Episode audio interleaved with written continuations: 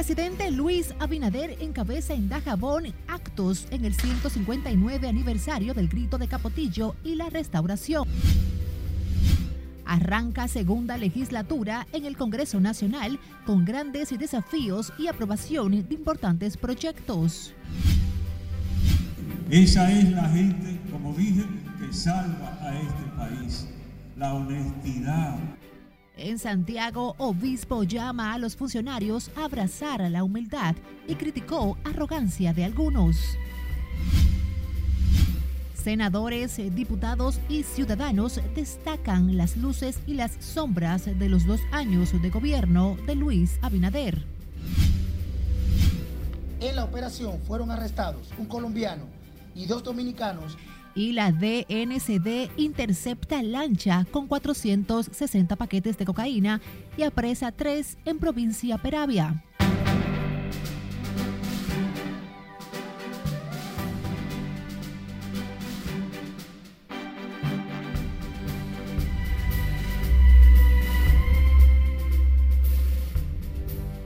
Saludos, muy buenas tardes. Gracias por acompañarnos. Qué honor saber que están con nosotros este martes 16 de agosto, cuando el país conmemora el 159 aniversario de la Guerra de la Restauración. Gracias, Acevedo les saluda.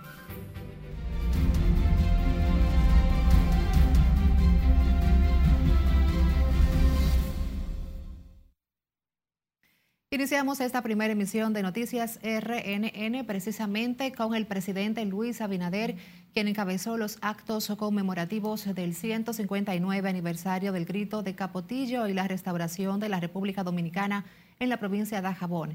Además, presenció el desfile cívico, militar y estudiantil antes de partir a la fortaleza del Cuerpo Especializado de Seguridad Fronteriza Terrestre. Nuestra compañera Lauri Lamar nos tiene todos los detalles en directo. Adelante, Lauri. Cuéntanos. Gracias, buenas tardes. Por primera vez un presidente de la República encabeza esta celebración de la gesta restauradora en el Monumento del Grito de Capotillo en la provincia de Jabón.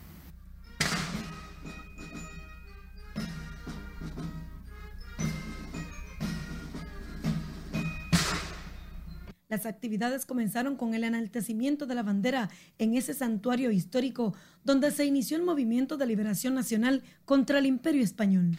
A seguidas se rindieron los honores militares de estilo con una salva de 15 cañonazos para recordar a Gregorio Luperón, Ulises Francisco Espaillat, Benigno Filomeno de Rojas, Manuel Rodríguez Objeto, Eugenio Perdomo, Belisario Curiel y Alfredo de Gen quienes fueron de las principales figuras que lucharon contra la anexión a España. El presidente de Efemérides Patria, Juan Pablo Uribe, resaltó los acontecimientos, hechos e ideales de los héroes restauradores que forjaron la nacionalidad dominicana. La batalla del 30 de marzo, donde nuevamente las armas dominicanas se impusieron al ejército invasor haitiano. Pues ese líder del Estado dominicano llega hoy aquí a Capotillo a rendirle reverencia a los hombres que restablecieron la dignidad, el honor, la honra, la vergüenza de la República Dominicana que había sido traicionada. En los actos conmemorativos del 159 aniversario de la restauración fue presentado un desfile estudiantil y cívico-militar a cargo de miembros de las Fuerzas Armadas y la Policía Nacional. Los actos conmemorativos de la gesta restauradora fueron realizados a través de la Comisión Permanente de Efemérides Patrias, con la participación del Ministerio de Defensa, el Ministerio de Educación, el Ministro Administrativo de la Presidencia, José Ignacio Paliza, de la Presidencia, Joel Santos, la ministra de Cultura, la gobernadora provincial de Dajabón y la alcaldía del Distrito Municipal de Capotillo en esa provincia. Para las 7 de esta noche, el presidente Abinader viajará al Monumento de los Héroes de la Restauración en Santiago de los Caballeros para pronunciar un discurso de los dos años de su gestión. De mi parte es todo retorno al estudio. Muchísimas gracias a nuestra compañera Lauri Lamar reportándonos desde las afueras del Palacio Nacional. Vamos ahora a Santiago, donde el obispo de la arquidiócesis aprovechó los actos del Día de la Restauración que se llevan a cabo en la ciudad para pedir a los funcionarios de este gobierno abrazarse al ideal de la humildad. Nuestro compañero Junior Marte, que nos tiene detalles desde la ciudad corazón, nos amplía. Adelante, Junior. Sí, gracias. Efectivamente, durante su homilía, Monseñor Freddy Bretón criticó la arrogancia de algunos funcionarios. El prelado católico Freddy Bretón volvió a criticar la prepotencia de algunos funcionarios. Deberíamos hacer todo lo posible por preservar a ese pueblo sin arrogancia, con humildad, con el corazón lleno de fe. A juicio del religioso, algunos funcionarios actúan de espaldas a la patria y traicionan la palabra del Señor. Trabajemos para que nunca se pierda esa grandeza, ese tesoro de nuestra patria, que es el pueblo humilde. Esa es la gente, como dije, que salva a este país. La honestidad y además el orgullo de ser honesto, el poder levantar la frente en alto. Bretón además fue enfático en que el país se ha dirigido por funcionarios con mística de servicio sin apego al poder. Más temprano autoridades depositaron una ofrenda floral en el busto de los padres de la patria en la fortaleza San Luis e izaron la bandera con los honores militares por la conmemoración del 159 aniversario de la restauración.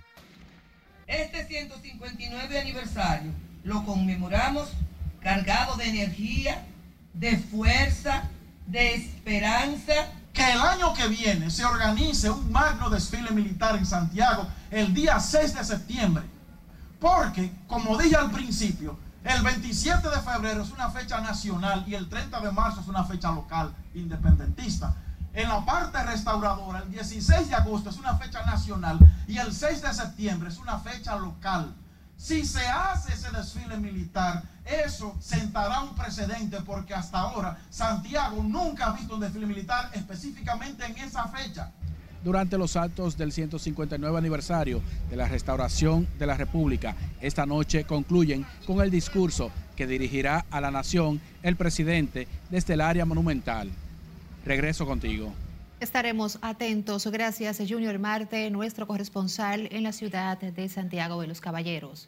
El presidente del Senado, Eduardo Estrella, juró como titular de ese poder del Estado por tercer año consecutivo en medio del reclamo de la oposición política de más respeto y equidad.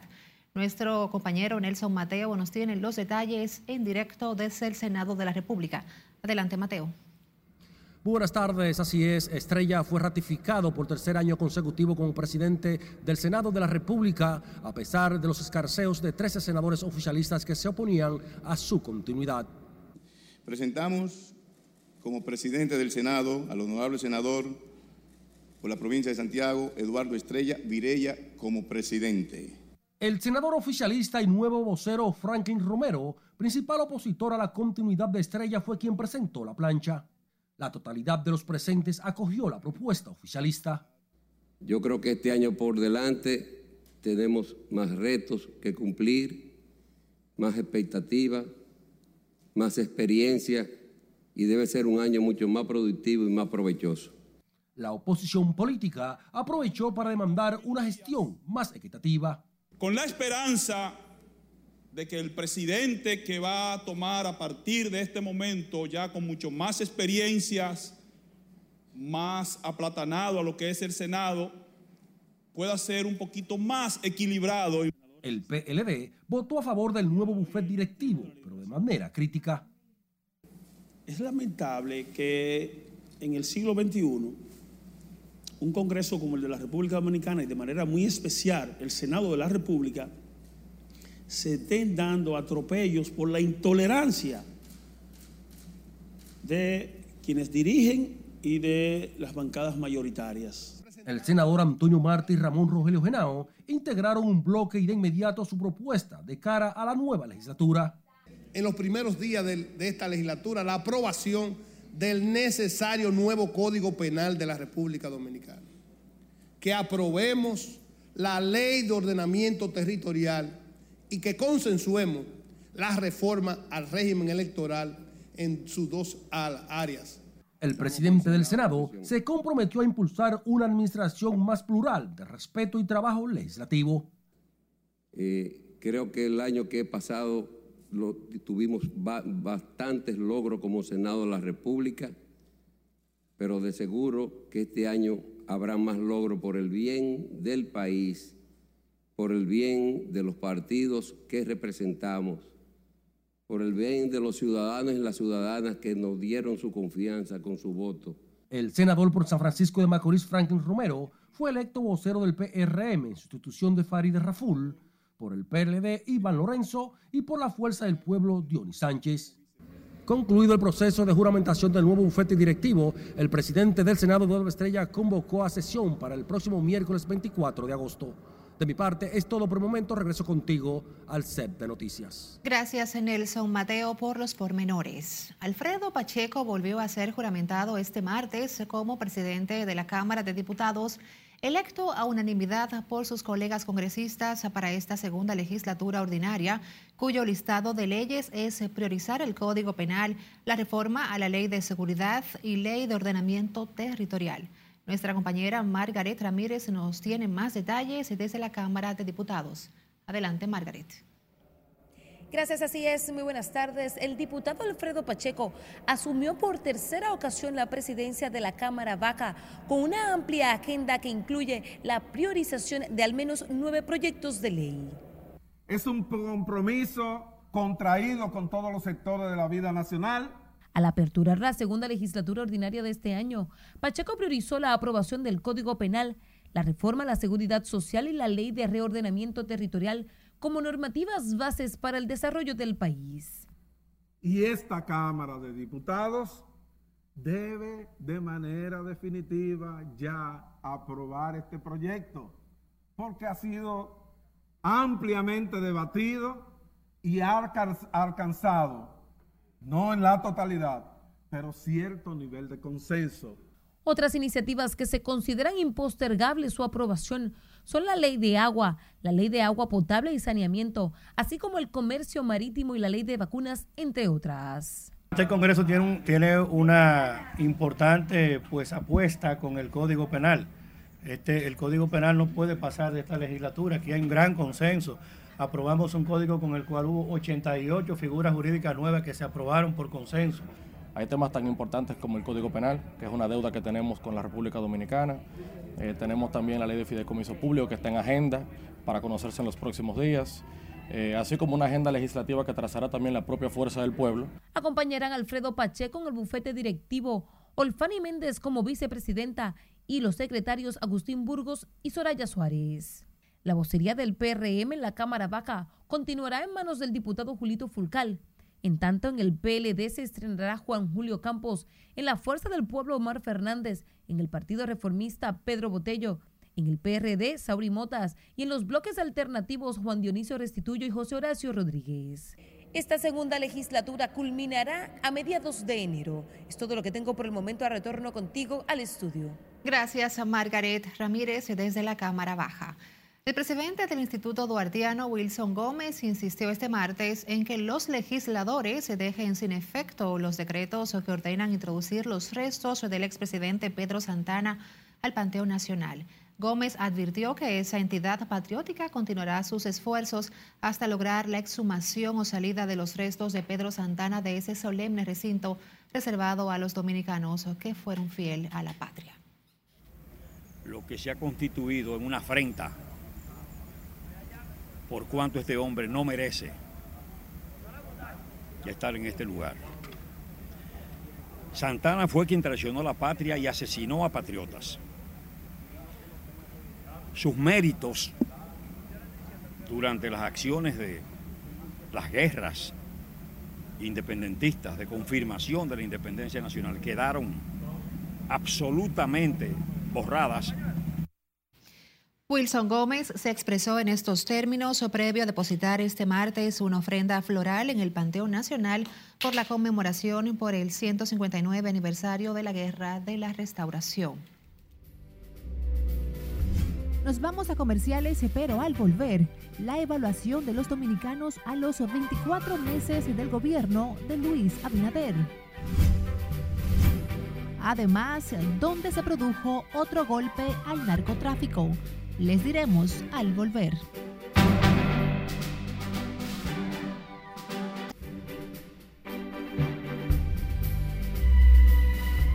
Abrimos panorama internacional con el presidente de Rusia, Vladimir Putin, acusó este martes a Estados Unidos de buscar prolongar el conflicto ucraniano y desestabilizar el mundo con la reciente visita a Taiwán de la presidenta de la Cámara de Representantes, Nancy Pelosi.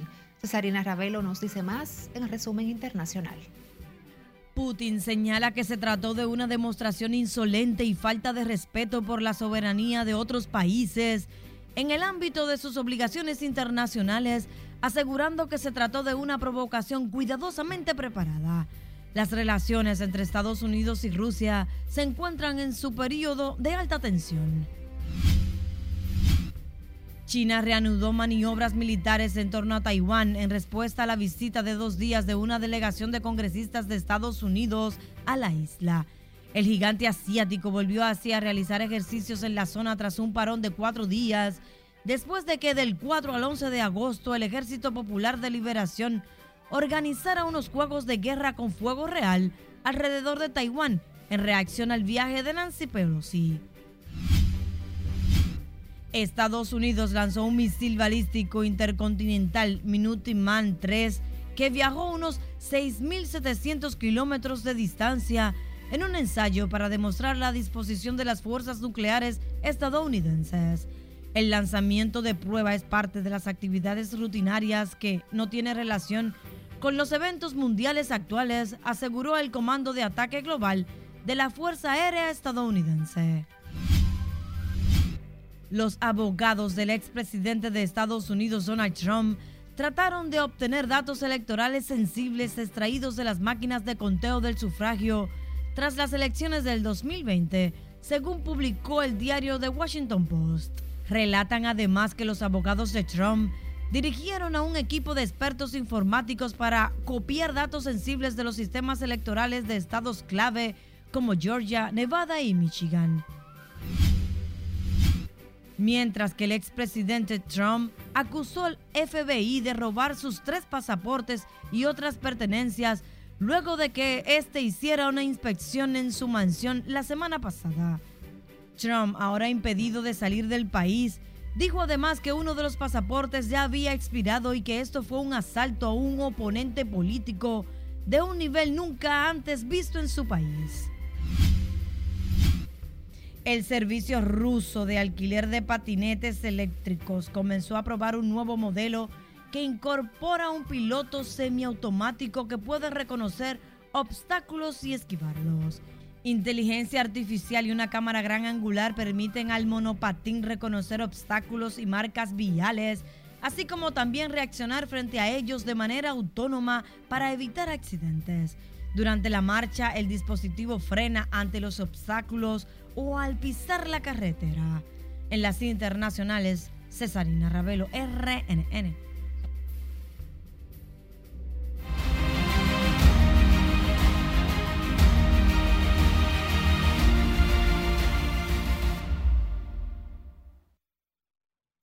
Precisamente al cumplirse dos años de gestión del presidente Luis Abinader, diputados de distintas bancadas reconocieron hoy la estabilidad de la economía como uno de los mayores logros del gobierno post pandemia. Sin embargo, estiman que las alzas en los principales productos de la canasta básica y la inseguridad ciudadana se mantienen como sus principales desafíos para los dos próximos años. Margaret Ramírez con la historia. Dos años han transcurrido desde que el presidente Luis Abinader asumió la primera magistratura del Estado en medio de un entorno internacional difícil y una pandemia provocada por el COVID-19. Esta realidad es reconocida por legisladores de la oposición y del oficialismo. Sobre todo la confianza que puso el pueblo en una justicia independiente en que definitivamente la institucionalidad retornara al país y se está trabajando en eso. Estamos haciendo ejemplo de que lo del pueblo es del pueblo y quien lo toque va a pagar las consecuencias. Debemos reconocer los avances en materia de institucionalidad, de lucha contra la corrupción y un buen manejo de la pandemia y de la crisis generada a partir del COVID. Aunque ha sido una gestión limitada por las presiones por la inestabilidad del petróleo, la guerra entre Rusia y Ucrania así como otros factores exógenos, hay quienes advierten hay otros grandes desafíos. Evidentemente que falta coordinación con su gabinete de gobierno, y son los aspectos que el presidente tendrá que superar. Eh, la confianza en su, en su militancia, en su organización política, que todavía demandan de, de espacios gubernamentales y que el presidente asuma con responsabilidad, con criterio, eh, la alta inflación que hoy se refleja en la República Dominicana. Al evaluar los primeros 24 meses del gobierno, el PLD encontró en la política de préstamos un tema al que se opondrán radicalmente. En nuestra gestión de gobierno fueron aprobados préstamos, pero esos préstamos se veía en qué se invertían. Hoy en día no se está viendo en qué se está invirtiendo el dinero prestado. El presidente Luis Abinader ha centrado su gestión en la política de la recuperación macroeconómica a través del fortalecimiento del turismo como base para el crecimiento de la economía. Con ello, el gobierno mantiene importantes subsidios sociales para hacer frente a la inflación y la crisis global que también impactan al país. Margaret Ramírez, RNN. Seguimos en el Congreso Nacional y es que senadores oficialistas y de la oposición reconocieron en la estabilidad macroeconómica y manejo de la pandemia los grandes logros de la presente administración y en la inseguridad y la carestía de la vida de los grandes, los grandes más bien desafíos de este gobierno. Nelson Mateo con más.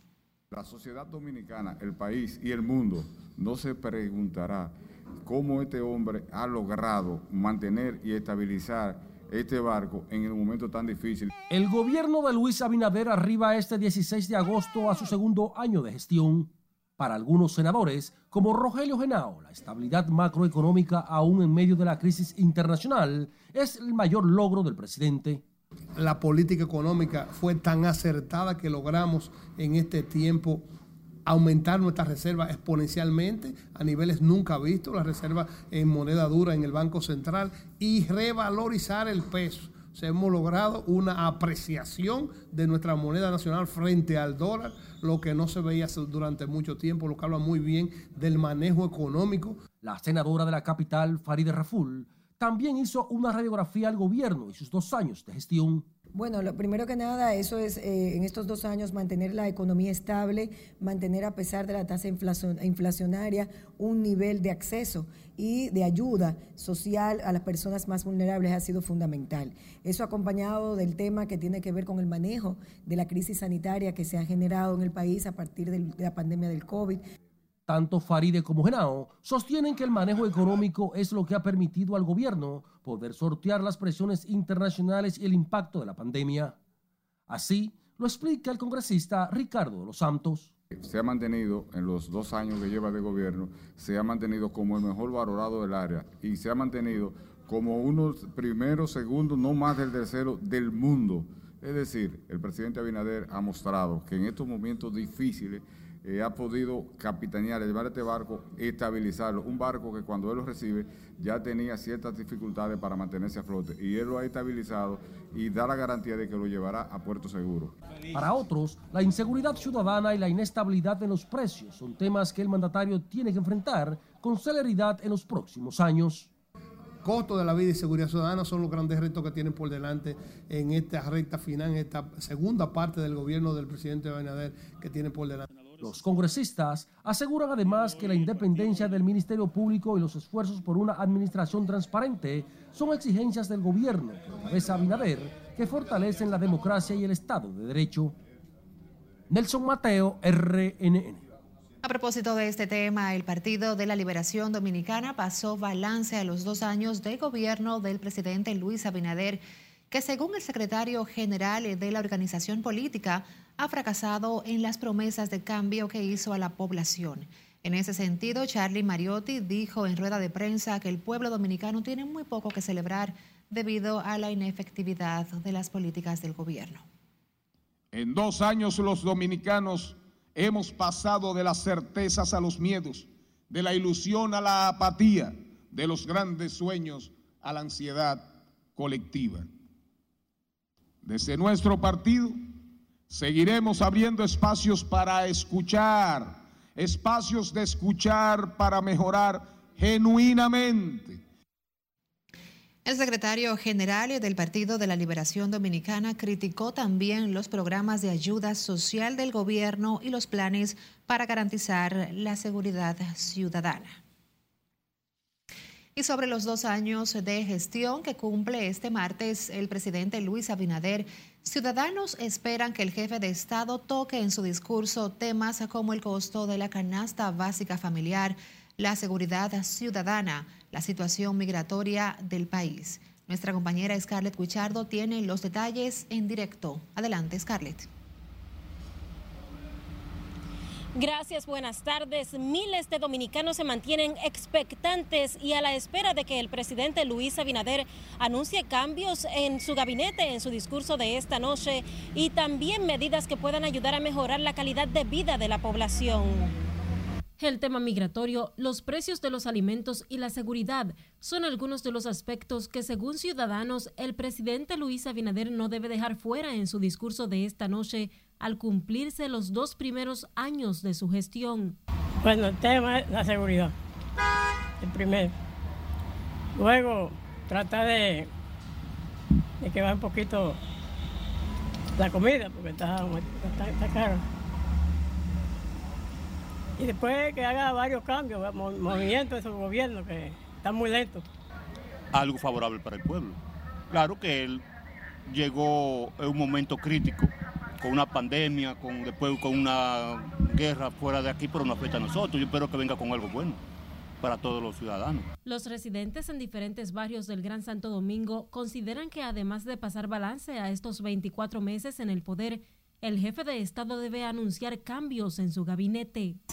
Los funcionarios, algunos hay que cambiarlos, no están haciendo su trabajo. ¿Me entiendes? Porque por eso se llama funcionario, porque tiene que funcionar. Eh, la cosa está cara, yo sé que en todos los países, pero tiene que dar el todo por el todo, invertir en el campo, porque la comida es lo primero, sin salud no hay nada. Eh, pero yo creo que sí, que yo lo veo bien, que hay que darle tiempo también. La gestión de Abinader es valorada como buena por algunos, aunque otros ciudadanos opinan lo contrario. Él está trabajando bien. Lo que pasa es nosotros los los ciudadanos. ya, eh, eh, por eso es que todo lo daña. Eso es lo que pasa, los funcionarios. Bueno, eh, yo no tengo expectativa nueva a la realidad, de lo, más de lo mismo, es lo que se espera. El discurso del presidente por sus dos años de gestión está pautado para las 7 de la noche y tendrá lugar en el Monumento a los Héroes de la Restauración en la ciudad de Santiago. Esta es la información que tengo de mi parte. Paso contigo al centro de noticias. Gracias, Scarlett Guichardo, reportándonos en directo. En los barrios de la capital, pocos saben la fecha conmemorativa de hoy, Día de la Restauración Dominicana. Algunos la confunden con la proclamación de la Constitución. De lo que sí están pendientes los dominicanos es de la locución del presidente Luis Abinader esta noche desde Santiago. La Constitución no es yo no, óyeme, como está esta situación, uno no sabe ni qué es lo que es. ¿Qué día es hoy? Yo no sé qué día es hoy. Yo sé lo que eso es el día de levantarme temprano a josear lo mío. Porque aquí no hay nada. Día de, de la Constitución, pero yo no le veo nada.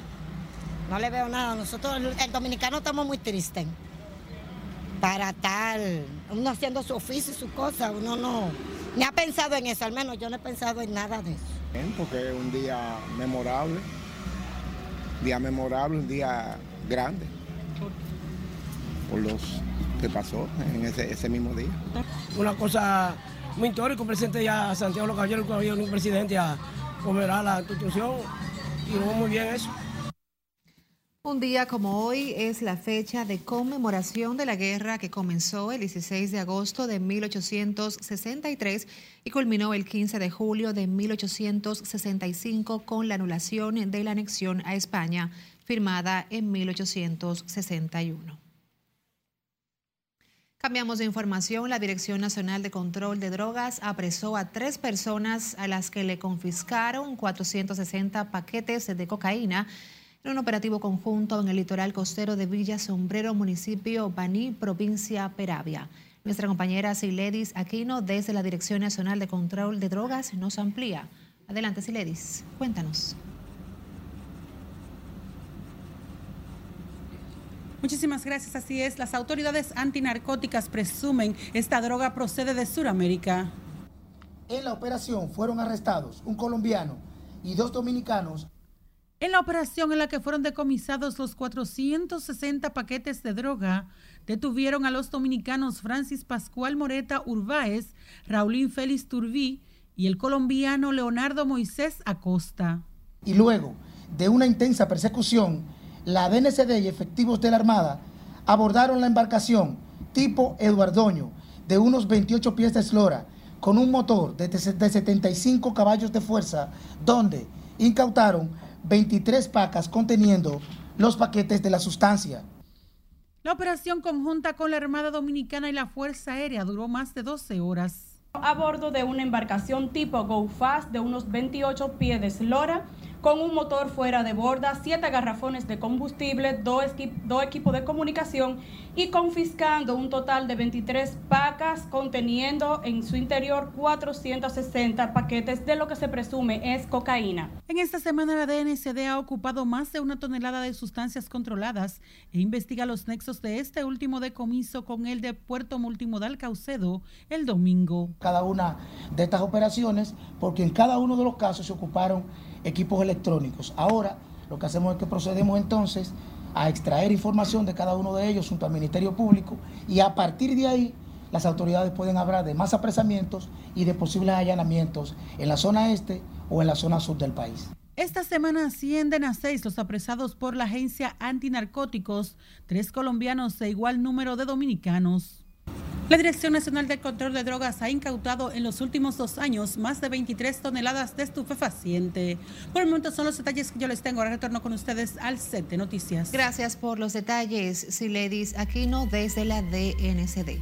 Recuerda que puede buscar en nuestro usuario arroba noticias RNN en todas las redes sociales para que amplíe estas y otras informaciones. Por supuesto, también puede enviarnos sus denuncias a través de nuestro WhatsApp 849-268-5705. Estamos también en Spotify, Apple Podcast y Google Podcast.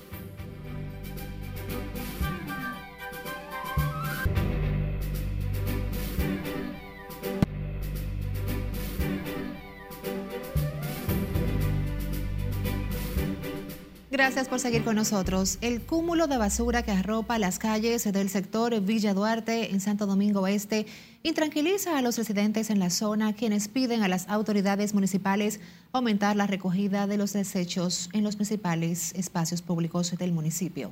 Scarlett Guichardo con más. Sí, hay un problema con la basura, pero los camiones pasan. La basura sigue siendo una de las principales problemáticas en sectores como Villa Duarte, en Santo Domingo Este. Cuando le da su gana. ¿Cuántas veces pasa de la basura a recoger? una vez a la semana, dos veces a la semana, pero cuando pasa nada más una vez se junta mucho. Es más, hoy no hay para que te hagan mejor las cosas. Aunque piden a las autoridades aumentar el horario de recogida de los desechos, estos ciudadanos responsabilizan de la problemática a comunitarios que de forma indiscriminada estarían arrojando basura en la vía pública. Hay veces que, duran una semana y no vienen, pero al fin vienen siempre y recogen. Lo que pasa es que, una vez vienen y, se llena de basura. La gente tirando. Tirando, sí, exacto. De por allá, de, la gloriosa, de esos sitios, por ahí vienen todo el mundo con su fundita y la tiran. El camión casi no pasa, pero sí, tú sabes que limpian el parque, la mujer y barren todo muy bien aquí. Pero imagínate tú, mi amor. Todo el que viene, mira que por loma de basura, cualquiera que fui yo que la puse ahí. Y mira cómo te ahí. Y todo el mundo lo sabe, el camión pasa. Oh, ponte a grabar aquí, ponte a grabar para que tú veas a la gente con un vaso en la mano, como, como lo tiene en el contenedor, una servilleta. Otros atribuyen la situación a lo que califican como el fracaso de las iniciativas de la alcaldía para poner fin al alto cúmulo de basura en el municipio. Hasta que nosotros no depujemos lo que era la municipalidad de la cuestiones de los partidos políticos, óyeme bien, y saquemos a cierta dirigencia de ese tipo de ayuntamiento, entonces se va a hacer un trabajo diáfano y honesto en favor de la comunidad. Los residentes en Villa Duarte sugieren a las autoridades colocar policías municipales en las principales avenidas para evitar que ciudadanos arrojen basura de forma descontrolada en las calles contaminación que expone a las personas al contagio de enfermedades como la leptospirosis, cólera y otras. Es Carelet Guillardo, RNN. Y las personas que se quedaron en la capital en el feriado de la restauración realizaron diversas actividades de relajación y esparcimiento con visitas a los espacios públicos. Siledis Aquino con la historia. Todo Santo Domingo es precioso, toda República Dominicana, su gente. Mariela Sánchez vino de Guatemala a visitar República Dominicana, al igual que varios dominicanos aprovechó el feriado de restauración para disfrutar del ambiente del malecón de Santo Domingo. Vamos a, conocer, vine solo una semana, vengo de Guatemala, entonces eh, me trajeron a conocer la carretera que pasa por todo el, el malecón, muy bonito. La bicicleta como medio de transporte y diversión no faltó en el recorrido como forma de distracción en momentos convulsos. Algunos prefirieron hacer ejercicios al aire libre y disfrutar de la calma y relajación que da la vista al hermoso mar Caribe. cansado, yo ya trabajo y mañana tengo que laborar. Ah, en días como este y fines de semana nosotros aprovechamos para caminar en el malecón. Nos encanta estar en esta zona, ojalá la conserven así de segura y de limpia. A primeras horas de este martes, las avenidas de entrada y salida a la capital lucían despejadas permitiendo un tránsito rápido a quienes decidieron salir de sus casas. Hay quienes prefirieron aprovechar el feriado para brindar momentos de calidad y descansar junto a la familia. Sila Disaquino, RNN.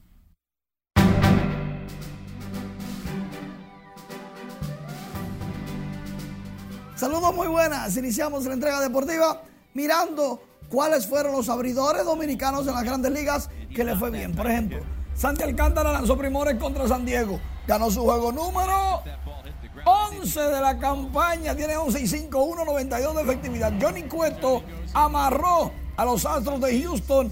Lanzó 8 entradas. Ganó su quinto juego. Efectividad de 2.78. Por otro lado, Vladimir Guerrero Jr. en la causa perdida de su equipo, los Azulejos de Toronto, consiguió su cuadrangular número 24, remolcó su carrera número 70. Toronto perdió, pero Vladimir está de fiesta. Por otro lado, Nelson Cruz con los Nacionales de Washington consiguió su cuadrangular número 9, 458 de por vida en la victoria de Washington. Emmanuel Clase, el mejor relevista dominicano, logró su salvamento número 27 en el primer juego de una doble cartelera contra los Tigres de Detroit. En el segundo, salvó Gregorio Soto el número 21 para los Tigres. Por otro lado, la Asociación de Santiago de Golf ganó el primer torneo de golf regional norte. 24 jugadores por asociación, cuatro asociaciones y se, realizó en Playa Dorada. Mientras tanto, Cris Duarte montó un espectáculo, logró 29.6 tiros de 3 de 12 intentados. La selección dominicana le ganó 93-84 a la Universidad de San John's. Por la Universidad de San John, Joel Soriano, dominicano, 22 puntos y 16 rebotes. Este es uno de los juegos de fogueo que tiene la selección dominicana con miras al próximo encuentro FIBA que será el 25 de agosto en el Palacio de los Deportes con Cris Duarte, el NBA, comandando la tropa. Ya presentó credenciales, el hombre está bien, está en punto, está socializando con los muchachos, jugando en equipo. Yo creo que vamos a lograr una victoria. Qué bueno, y eso es casi, estamos a la vuelta de la esquina. Sí, la semana próxima. Próximamente. Gracias, Manuel, por los detalles, como siempre. Ustedes también las gracias por acompañarnos y por formar parte de esta emisión especial con motivo del 159 aniversario de la restauración. Feliz tarde.